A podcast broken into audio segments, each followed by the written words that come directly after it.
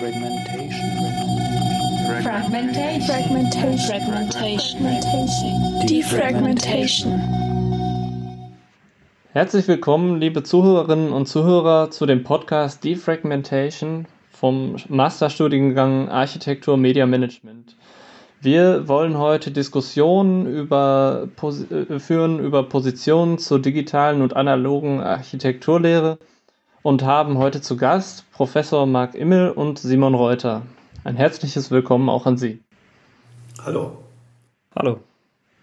Professor Marc Immel, Sie sind beim Visualisierungsbüro HH Vision in Köln tätig im Bereich Computational Design, haben eine Professur für digitale Prozesse in Architektur und Entwurf an der Hochschule Koblenz und sind dabei sehr engagiert in Sachen parametrischen Design, Augmented Reality und Virtual Reality total spannende Themen in Zeiten des digitalen Umbruchs. Simon Reuter, Sie sind Masterstudent an der Hochschule Koblenz und Tutor im Fach Baukonstruktion sowie auch für das Kick-Off-Camp bei den Erstsemestern und haben dadurch einen tiefen Einblick in den Hochschulalltag aller Studierenden an ihrer Fakultät. Wir möchten heute über das Architekturstudio als Kommunikationsraum sprechen.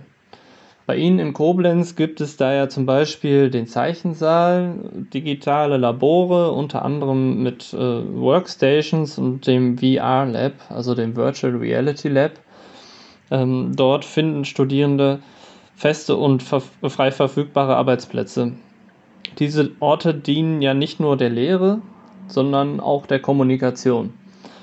Hier lernen Studierende mit und voneinander und ähm, die Vernetzung, die dabei entsteht, schafft einen erheblichen Mehrwert in der Lehre, die dadurch eigentlich erst richtig gut und ähm, ja, direkt erlebbar wird.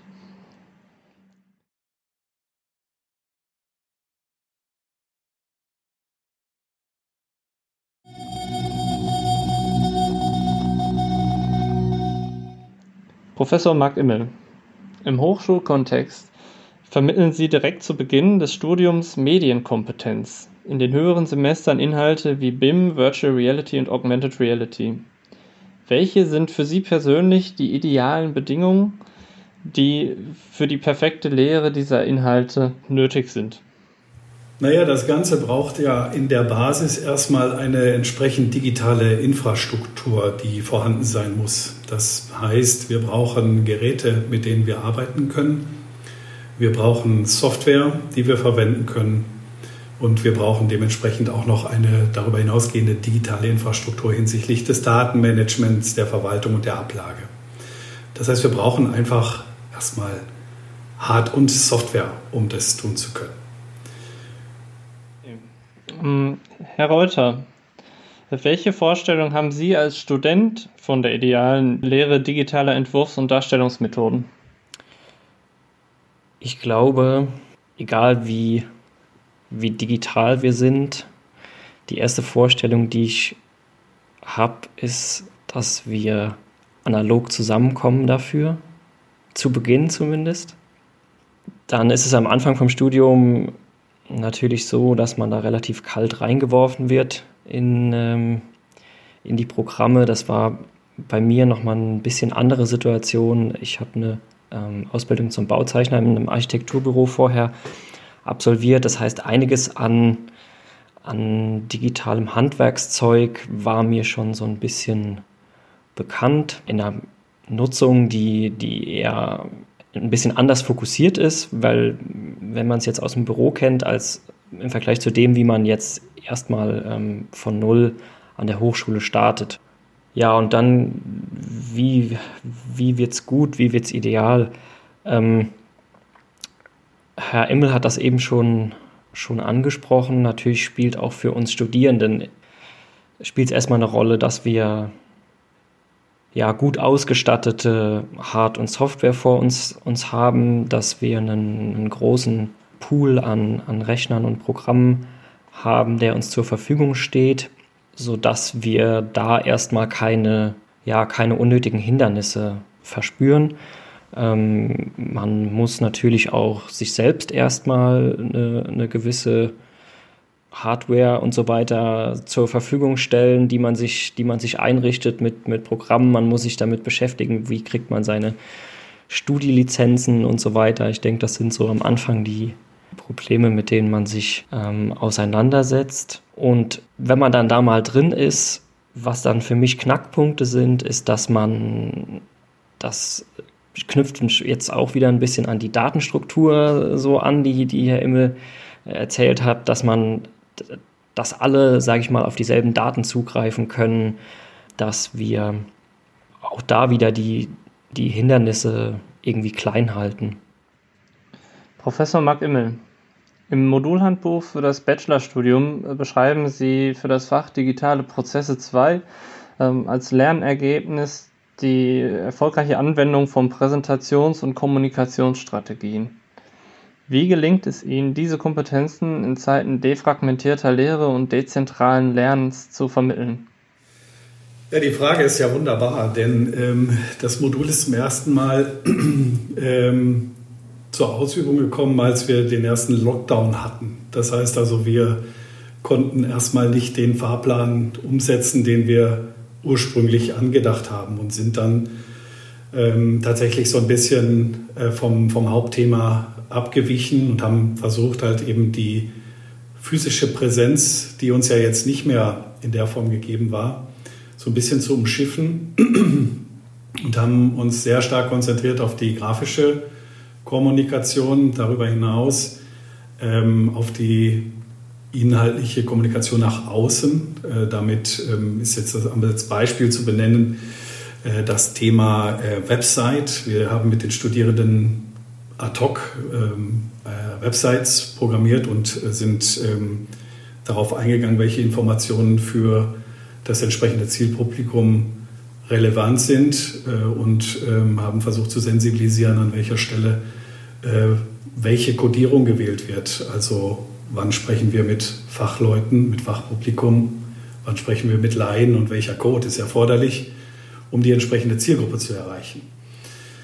Ähm, das heißt, wir sind da so ein bisschen anders vorgegangen, als das im Wesentlichen geplant war. Die eigentliche Planung sieht ähm, vor, dass im Rahmen von Präsenzveranstaltungen Interviews geführt werden, mit den Studierenden auch äh, Situationen simuliert werden, wie das klassische Bewerbungsgespräch oder auch ähm, das ähm, Platzieren und Kommunizieren einer Idee oder eines Konzepts. Ähm, diese, diese Dinge sind so ein bisschen hinten runtergefallen. Aber das sind die Ansätze, mit denen wir versuchen zu arbeiten. Und wir nutzen dazu Medien, äh, die dann äh, entsprechend des Verwendungszwecks äh, ihren Einsatz finden. Also die Website ist jetzt ein Beispiel, ähm, aber zu den Medien zählen natürlich auch so Dinge wie Virtual Reality oder ähnliches. Ähm, und das sind so die Ansätze, mit denen wir versuchen, das zu praktizieren. Also spielen diese virtuellen Räume da tatsächlich auch eine, eine tragende Rolle in der Vermittlung der Lehre? Ja, die virtuellen Räume spielen, ja, natürlich spielen die eine Rolle, aber jetzt nicht nur explizit ähm, zugeschnitten auf den Kommunikationsbereich. Ne? Also das sind ja jetzt aktuell ja unsere Klassenräume, wenn man so will. Wir treffen uns jetzt hier äh, in virtuellen Umgebungen und besprechen uns mit unseren Kacheln äh, im Gegenüber. Ähm, das ist natürlich was anderes. Ne? Das äh, braucht man, glaube ich, nicht großartig erklären. Das ersetzt nicht den, die physische Präsenz, aber das verändert das Ganze natürlich. Und wir haben das, um das vielleicht noch als Beispiel zu benennen, wir haben uns das natürlich auch versucht zunutze zu machen, wenn es darum geht, Vorträge zu halten. Wir nutzen zum Beispiel als Übung das Pecha-Kutscher-Format, um eine komplexe Idee in wenig Zeit rüberzubringen. Und das haben wir in dem vergangenen Semester äh, eben leider nicht in dem Modus, wie es eigentlich sein müsste, vor Publikum gemacht, sondern wir haben das tatsächlich mit einer Videoaufzeichnung gemacht. Das hat aber super funktioniert, ähm, wenngleich äh, für den Redner natürlich der Spirit von Publikum halt einfach komplett gefehlt hat. Ne? Also es war ein Vortrag im Off. So könnte man sagen. Das entspricht aber ja eigentlich dem Pitcher-Kutscher-Format sehr, ähm, denn das ist ja kein Interaktionsformat. Und insofern passte das dann wieder ganz gut. Ähm, laut Statistischem Bundesamt hatten wir im Wintersemester 2019-2020 in Deutschland rund 2,9 Millionen Studierende, wovon etwa 38.000 Architekturstudierten. Davon arbeiten jetzt die meisten wahrscheinlich gerade von zu Hause aus. Davon hätten rund 150 von 500 Studierenden sogar ähm, einen Arbeitsplatz auf dem Campus der Hochschule Koblenz. Und ähm, ja, dort fänden Workshops statt, semesterübergreifende Kooperationen und auch Kollaborationen. Die Studierenden würden sich alltäglich vernetzen. Was ist Ihnen, Herr Simon Reuter, in Sachen von und miteinander lernen im Studienalltag wichtig? Ja, Sie sprechen die aktuelle Situation an und ich glaube, wir hätten in Koblenz den Kontrast nicht ähm, ja nicht polarisierender haben können. Wir hatten äh, in dem Wintersemester 1920, was Sie jetzt gerade angesprochen haben, ähm, den großen Vorteil, gerade in unseren, in unseren neuen Arbeitssaal einzuziehen. Also das ist ähm, komplett, äh, ja, da sind große Räumlichkeiten komplett neu erstellt worden. Wir sind dahin umgezogen und ähm, es hat jeder Architekturstudierende, der Interesse angemeldet hat, vor Ort in diesem Raum die Möglichkeit bekommen, ähm, einen festen Platz zu bekommen. Äh, zusätzlich gab es aber auch noch freie Arbeitsplätze, ähm, die man nutzen kann, wenn man, ja, wenn man keinen festen Platz als sinnvoll erachtet und ab und zu dort arbeiten will. Und direkt ein Semester später kommt eben äh, kommt eben die Lockdown-Situation. Also da haben wir natürlich äh, den Kontrast ganz stark mitbekommen. Und in diesem einen Semester, in dem wir das aber so, ja, so aktiv leben konnten, dieses, dieses Studio-Feeling, das war von daher so lehrreich, dass der, dass der Überblick so groß war über, über das, was die anderen machen. Also nicht nur darüber, was machen die Kommilitonen, die gemeinsam mit mir ein Modul belegen, sondern auch, was machen die, die andere Module belegen und sogar auch in komplett anderen Semestern sind. Das hat man eben auch so mitbekommen, dass man noch nicht mal, also ohne, ohne zum Teil auch direkt ins Gespräch zu gehen, sondern einfach von dem, was man sieht, wenn man sich in dem Raum bewegt. Allein dadurch war ein Miteinanderlernen total stark. Dann natürlich aber auch, äh, wenn man direkt in die Kommunikation über die eigene Arbeit einsteigt. Das erlebe ich in meinem Studium als total tollen Beitrag. Ich habe relativ früh eine Gruppe gefunden mit, mit Kommilitonen, mit denen wir ganz stark zusammenarbeiten und sich da immer wieder gegenseitig über die Schulter zu schauen und den anderen nach Rat zu fragen, ähm, sich auch gegenseitig zu sagen, was keinen Sinn ergibt an dem, was man macht, ähm, was unverständlich ist, was ja, was keiner, keiner Logik folgt. Gerade das hat so unsere Projekte irgendwie am meisten nach vorne gebracht, glaube ich. Und dann hat man auch unter Freunden so ein, so einen guten, so ein gutes Konkurrenzdenken, glaube ich, was, ähm, der hat die Idee, ähm, das XYZ noch auszuarbeiten. Ähm, ja, da muss ich auch noch mal ran, so nach dem Motto. Also, dass man sich gegenseitig auch so ein bisschen äh, hochschaukeln kann und genauso aber auch unterstützt, wenn, wenn mal eine Hand fehlt äh, im Modellbau oder wenn, wenn man nicht weiterkommt im Programm. Ja, es, äh, es hört sich toll an. Soziale Vernetzung ist also unter Studierenden extrem wichtig. Eine gleiche Relevanz besitzt natürlich auch der Austausch zwischen äh, Studierenden und Lehrenden. Professor Marc Immel, was ist das Besondere an Ihrem digitalen Studio an der Hochschule Koblenz und wie nutzen Sie dieses hinsichtlich Kommunikation und Interdisziplinarität? Reden wir jetzt über den Normalfall oder über die Ist-Situation, wäre meine Rückfrage dazu über den Normalfall und optimalerweise, wie sich das Ganze jetzt auf die Ist-Situation übersetzen lässt. Mhm. Also der, ich glaube, die, ich hatte das schon erwähnt, die Basis ist einfach, dass alles vorhanden ist, was man braucht, um vernünftig arbeiten zu können. Das ist, glaube ich, das muss selbstverständlich sein. Ähm, Interaktionen äh, versuchen wir da eben auf ganz unterschiedliche Weise herzustellen. Wir haben ja das Thema Kommunikation schon gehört. Ich möchte mal ein ähm, Fach aus dem Mastersemester vielleicht äh, da ähm, so ein bisschen ins Spiel bringen. Das äh, Modul nennt sich Integrales Planen. Ähm, der Simon Reuter hat an diesem Modul auch schon teilgenommen und kann dementsprechend gleich auch ähm, sagen, wenn es aus studentischer Sicht vielleicht ganz anders ist. Ähm, aber da ist der Ansatz im Prinzip äh, mit Ingenieur, mit Studierenden aus dem Bauingenieurwesen und den Studierenden aus der Architektur gemeinsam äh, Projekte oder ein Projekt zu bearbeiten. Das ist in der Regel ein konstruktiver Entwurf. Ähm, die Aufgaben müssen da dementsprechend dimensioniert sein, dass beide Disziplinen relativ schnell zum Ergebnis oder zum, zur Arbeit überführt werden. Also dass die Architekten nicht zu lange mit der, mit, den, mit der Analyse oder ähnlichem und der Vorarbeiten beschäftigt sind, sodass die Ingenieure erst am Ende ins Spiel kommen, sondern beide Parteien müssen relativ früh ähm, zusammenkommen und äh, auch gemeinsam arbeiten können. Und das funktioniert dann in so einem ja, äh, iterativen Prozess. Also wir ähm, bringen die Gruppen zusammen, fördern die Diskussion und versuchen deutlich zu machen, dass äh, das unser Partner ist, der Ingenieur, und äh, nicht unser Feind, denn mit dem wollen wir gemeinsam ein Ziel erreichen und versuchen das ähm, ähm, dann äh, durch die Betreuung, die regelmäßig stattfindet, zum einen erstmal zu kultivieren. Ich mache das Modul zusammen mit meinem Kollegen Professor Dr. Andreas Laubach von den Bauingenieuren. Ähm, das heißt, wir versuchen das erstmal vorzuleben, dass Kommunikation relevant ist.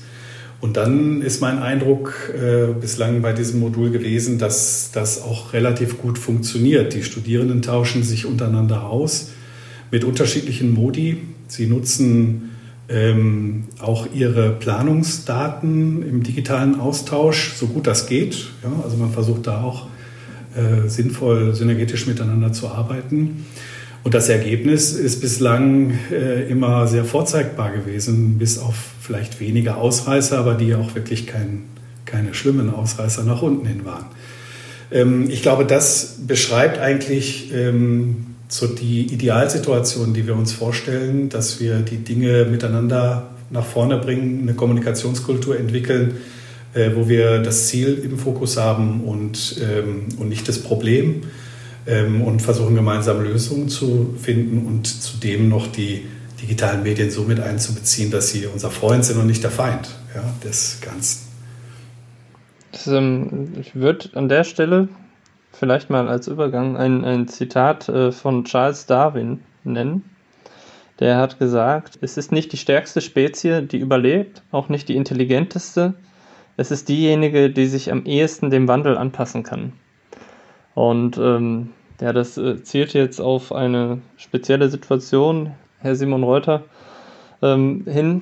Nämlich haben Sie sich ja im Kollektiv ein Büro gemietet und arbeiten dort in einer kleinen Gruppe gemeinsam.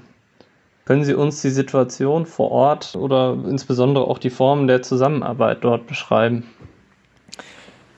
Das ist ähm, eine ganz spannende Entwicklung gewesen, die auch äh, wieder mit der Gesamtsituation im letzten Jahr 2020 zu tun hatte. Wir haben das Semester gestartet, jeder komplett von zu Hause, ähm, als dann ähm, zwei Monate in etwa Arbeiten von daheim ähm, vorbei waren und jeder sich irgendwie gedacht hat, Mensch, das ist doch, das kann doch eine zähe Angelegenheit werden. Ähm, zusätzlich ist aber auch so war, dass, dass die Situation das nochmal ein, ein bisschen erlaubt hat, sich in einer kleineren Gruppe zu sehen. Ähm, hatten, haben wir dann die Chance bekommen, ein, ähm, über ja, ganz, ganz glückliche Kontakte ein leerstehendes Büro nutzen zu können wie Sie das eben schon gesagt haben.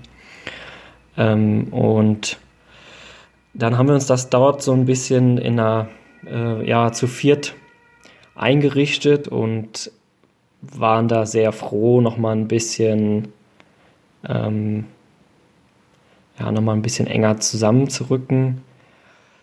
Welche Empfehlungen lassen sich denn aus diesen Erfahrungen oder aus diesen Lernerfahrungen speziell auch ableiten, die Sie da erfahren haben?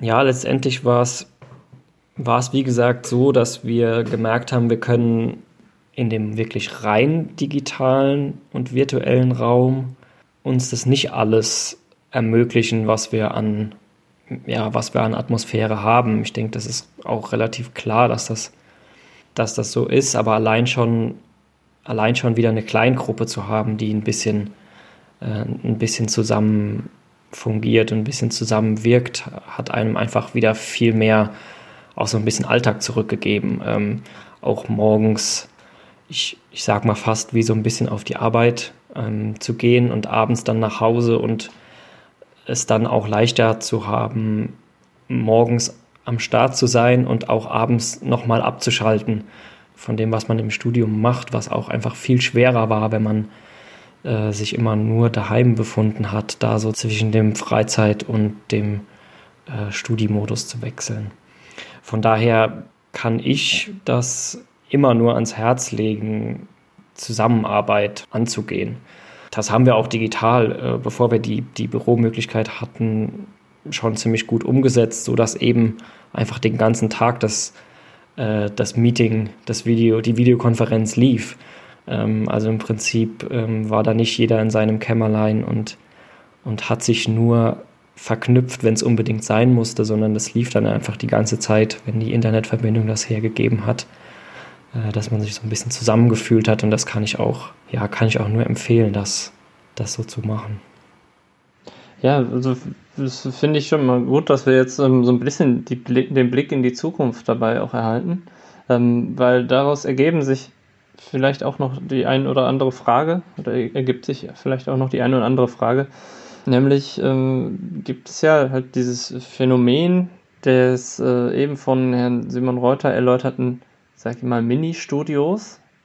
Und das ist ja ähnlich dem Ausbau digitaler Räume. Auch also es ergeben sich dort alternative Lernorte zum, ähm, zu den, den üblichen Lernorten. Also wenn sich jetzt alle in diesen Mini-Studios und digitalen Räumen aufhalten, in welchem Ausmaß würden dann große und kollektive Arbeitsräume an Bedeutung verlieren? Herr Professor Mark Immel. Naja, ich glaube, die diese großen Räume und das große Zusammenkommen, das kann man nicht ersetzen. Ne? Also in der physischen Präsenz und äh, die Dinge, die wir jetzt äh, aktuell in der Situation nutzen, äh, das sind ja jetzt nun auch Dinge, die gibt es ja schon seit diversen Jahren. Ne? Also diese alternativen Kommunikationsformen, ähm, die wir jetzt gezwungenermaßen nutzen dürfen, ähm, äh, die sind ja schon seit Ewigkeiten vorhanden. Also da kann man, das, also das ist im 21. Jahrhundert schon, schon seit längerem gegeben. Ich glaube aber auch nicht, ähm, dass das äh, kleine Studio, nenne ich es mal, ähm, ne, ein schlechter Ansatz ist. Ganz im Gegenteil. Ähm, äh, insbesondere in den Gruppen, wo das sehr gut funktioniert. Ich kann das aus meinem Studium, kenne ich das auch. da ist das ein enormer Mehrwert ähm, ähm, und das funktioniert aber auch wirklich, also aus meiner Sicht nur live. Ne? Also das, äh, das Digitale kann das da nicht ersetzen, was wir sonst live miteinander erleben. Ähm, ob in einem großen oder in einem kleinen Raum. Ne? Ich glaube, es gibt Erweiterungen. Ne? Also wir können jetzt äh, das weiterspinnen und sagen, selbst im großen Saal können wir jetzt noch mehr Leute hinzuholen, weil wir ja auch mit denen noch nach außen telefonieren könnten.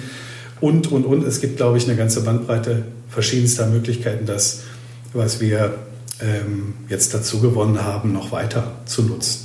Ja. Und äh, jetzt einmal von der Alternative in die Perspektive gedacht.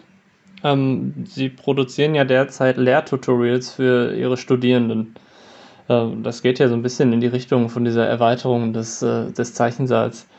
Ähm, inwiefern werden Sie das nach der Wiedereröffnung des, der Zeichensäle, ähm, ja, dieses Medium der ortsungebundenen Lehrmethoden weiterhin nutzen oder vielleicht auch äh, zukünftig weiterdenken?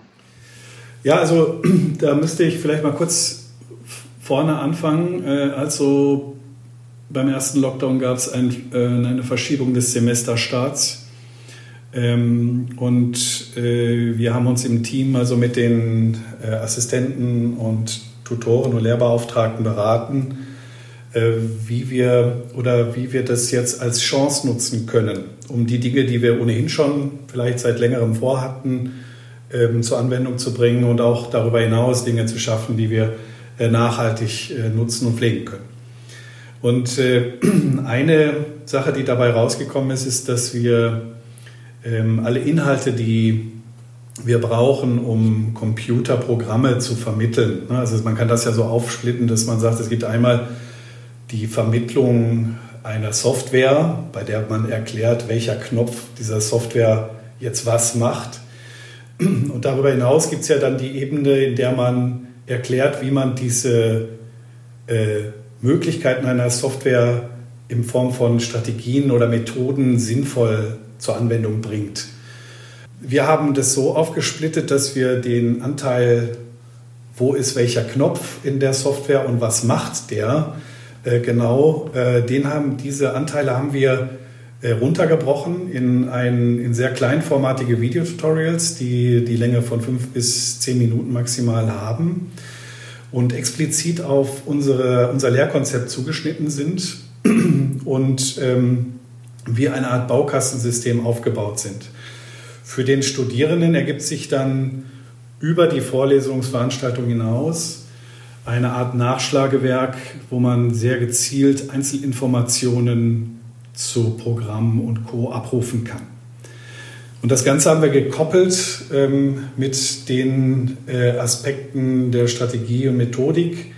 Wir äh, haben das jetzt ins, insbesondere jetzt in der Lehre so gehandhabt, dass wir in den meisten Modulen ähm, ein Teil Eigenstudium äh, platziert haben. Das heißt also die äh, Vermittlung der einzelnen Knöpfchen und Befehle kombiniert mit einer Aufgabe, die am Ende sozusagen kommt und die dann in der darauffolgenden Woche in einer digitalen Betreuung äh, in, einem, in, einer kleineren Runde äh, dann besprochen wird. Und ähm, das bietet uns äh, die, den Vorteil, dass wir äh, zum einen mehr Zeit für die direkte Betreuung mit den Studierenden generieren können durch dieses, diese Umstellung des Systems, was uns zuvor immer gefehlt hat. Äh, und zum anderen äh, bietet es sowohl für uns als auch für die Studierenden ein digitales Wiki, was man natürlich überall erreichen kann und was man auch nachhaltig nutzen kann. Und so können wir auch beispielsweise in Semestern, wo wir äh, jetzt vielleicht etwas ganz Besonderes machen und wir brauchen dazu bestimmte Bestandteile aus den ähm, vorangegangenen Tutorials, so können wir relativ schnell die Einzelrezepturen an die Studierenden übergeben und sagen, guckt euch das nochmal genau an das sind die Punkte, die relevant sind, um für dein Problem die richtige Lösung zu finden. Und äh, wir merken das jetzt äh, im zweiten Semester, wo wir das ähm, so praktizieren und die Ergebnisse äh, sind selbst, also, also die sprechen für sich. Also wir haben deutlich bessere Ergebnisse ähm, in diesen Bereichen und wir werden das äh, in Zukunft weiter pflegen. Ähm, da ist äh, jetzt in der nächsten Stufe geplant, das ähm, äh, besser zu organisieren. Also es geht jetzt eher darum, das Wiki sozusagen effizienter zu machen hinsichtlich des Suchens. Ähm, die Informationen sind alle online vor, vorhanden. Das heißt, ich kann die eben von jedem Ort mit einem mobilen Endgerät aufrufen. Und es geht jetzt für uns noch darum, dass wir äh, eine Lösung finden, wie wir diese Dinge auch aktuell halten. Denn ich habe jetzt für meinen Teil alleine jetzt unabhängig von den Vorlesungen oder anderen Aufzeichnungen äh, rund 250 Mini-Tutorials gemacht und die sind ja äh, im digitalen Kontext nach kurzer Zeit nicht mehr aktuell. Das heißt, wir müssen die auch regelmäßig überarbeiten. Ähm, und das sind so die Dinge, die dann sicherlich da hinten dranhängen. Aber das sind ähm, die Themen, die für uns als Wesentliches, äh, also auch für die Zukunft interessant sein werden. Wir werden das weiter pflegen und weiter ausbauen und äh, schaffen uns dadurch mehr Betreuungszeit äh, für die Studierenden und ähm, erhoffen uns dadurch halt einfach auch einen besseren Lernerfolg. Ähm, und aus, aus studentischer Sicht erläutert, Welche Erkenntnisse der, äh, ja, der digitalen Lehre und der Selbstorganisation nehmen Sie mit in die Architekturlehre der Zukunft? Da würde ich damit starten, nochmal kurz äh, zu, dem, zu dem Rückblick der, der Mini-Studios.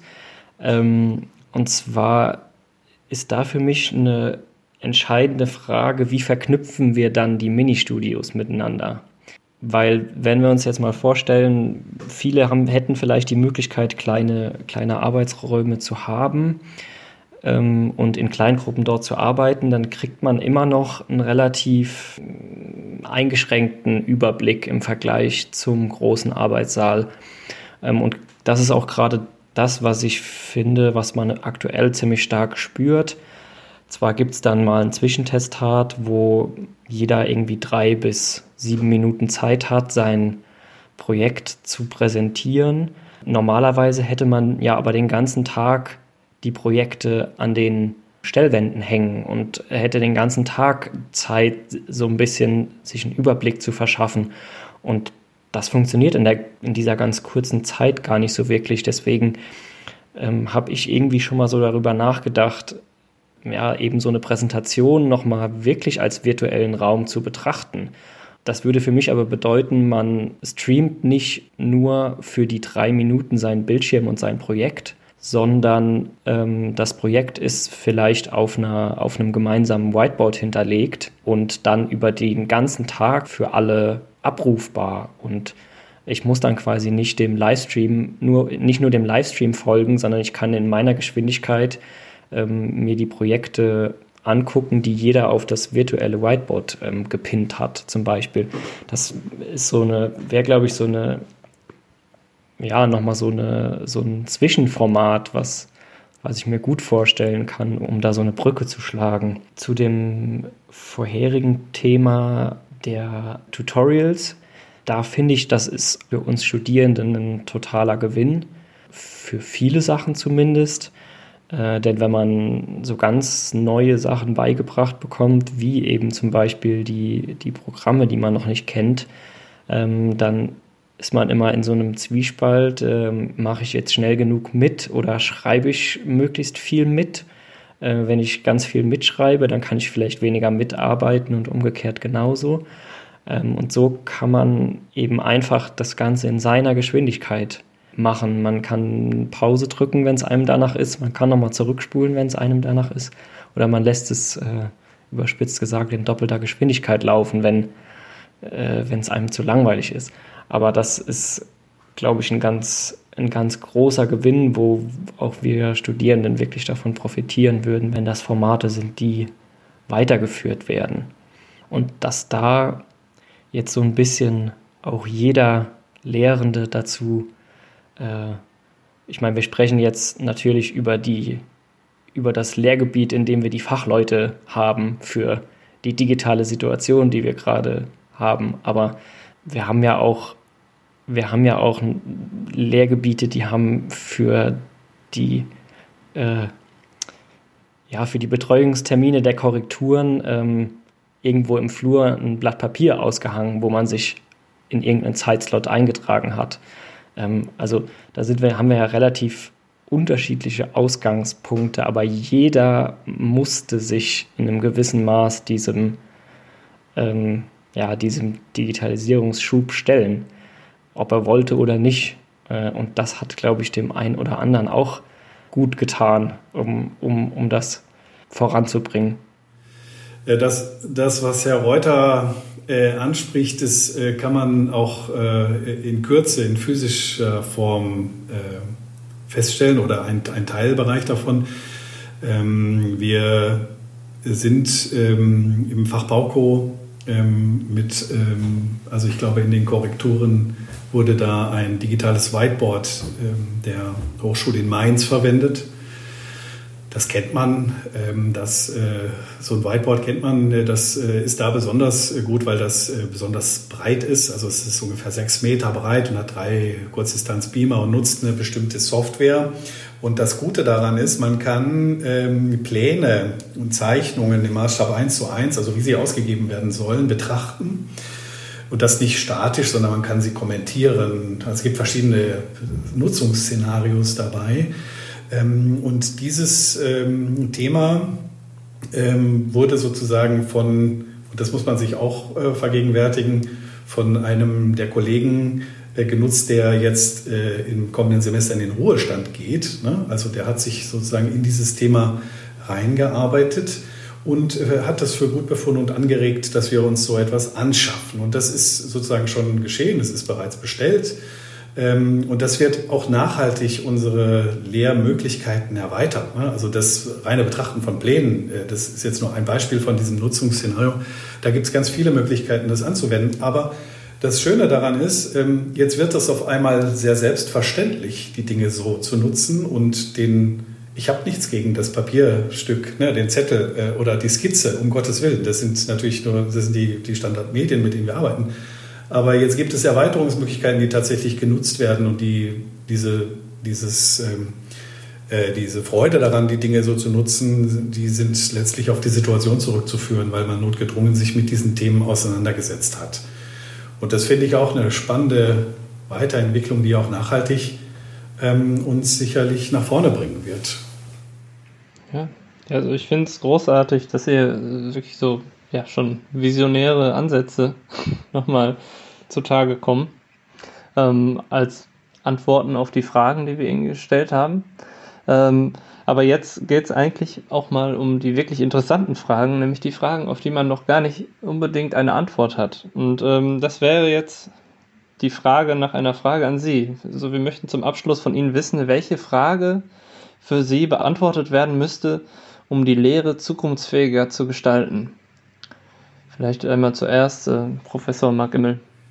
Also die, die Frage ist ja ähm, so ein Stück weit, ähm, wie schaffen wir es, die ähm, neuen Errungenschaften der technologischen Medien, die wir aktuell nutzen und vielleicht auch für uns weiterentwickelt haben, wie schaffen wir es, das in Zukunft ähm, in der Lehre sinnvoll einzusetzen? Ähm, ohne ähm, dabei äh, zu vergessen, dass wir ja an einem äh, Hochschulstandort arbeiten und, äh, und ohne dabei äh, diesen Standort überflüssig zu machen. Denn wenn wir die, digital, die Lehre ausschließlich äh, im, im digitalen Raum anbieten, dann sind die Standorte überflüssig und niemand müsste mehr kommen, äh, denn es würde ja alles äh, online vorgehalten und man wäre ausreichend versorgt. Also ich glaube, diese Balance ist tatsächlich ähm, herzustellen und ähm, ich glaube, es braucht ein Stück weit etwas von beidem, äh, aber äh, es darf ähm, die Hochschulstandorte nicht äh, unattraktiv machen und zum reinen Fernstudium ähm, äh, sich entwickeln lassen. Das wäre eine ungünstige Entwicklung. Also wie kriegt man das hin, die neuen Medien sinnvoll weiterhin einzusetzen und weiterzuentwickeln, aber dabei die Attraktivität der Standorte nicht über Bord zu werfen oder aufzugeben, aufrechtzuerhalten. So wäre es, glaube ich, richtig. Okay, vielen Dank. Und an äh, Sie, Simon Reuter, dieselbe Frage nach der Frage. Mhm.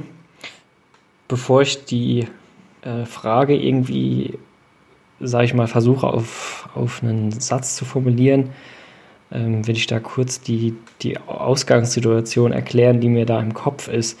Und zwar viele Positionen, die jetzt gerade beteiligt sind an der aktuellen Situation, ähm, sehen die Situation auch sehr verschieden. Ähm, also erstens mal haben wir natürlich äh, Lehrende und Studierende als Position, aber auch innerhalb der Lehrenden oder innerhalb der Studierenden ähm, viele sehen zum Beispiel den Fakt, dass Vorlesungen komplett digital sind, als das Bessere für sie, weil dann können sie einfach zu Hause bleiben, können das sich vielleicht zu jeder Zeit anschauen.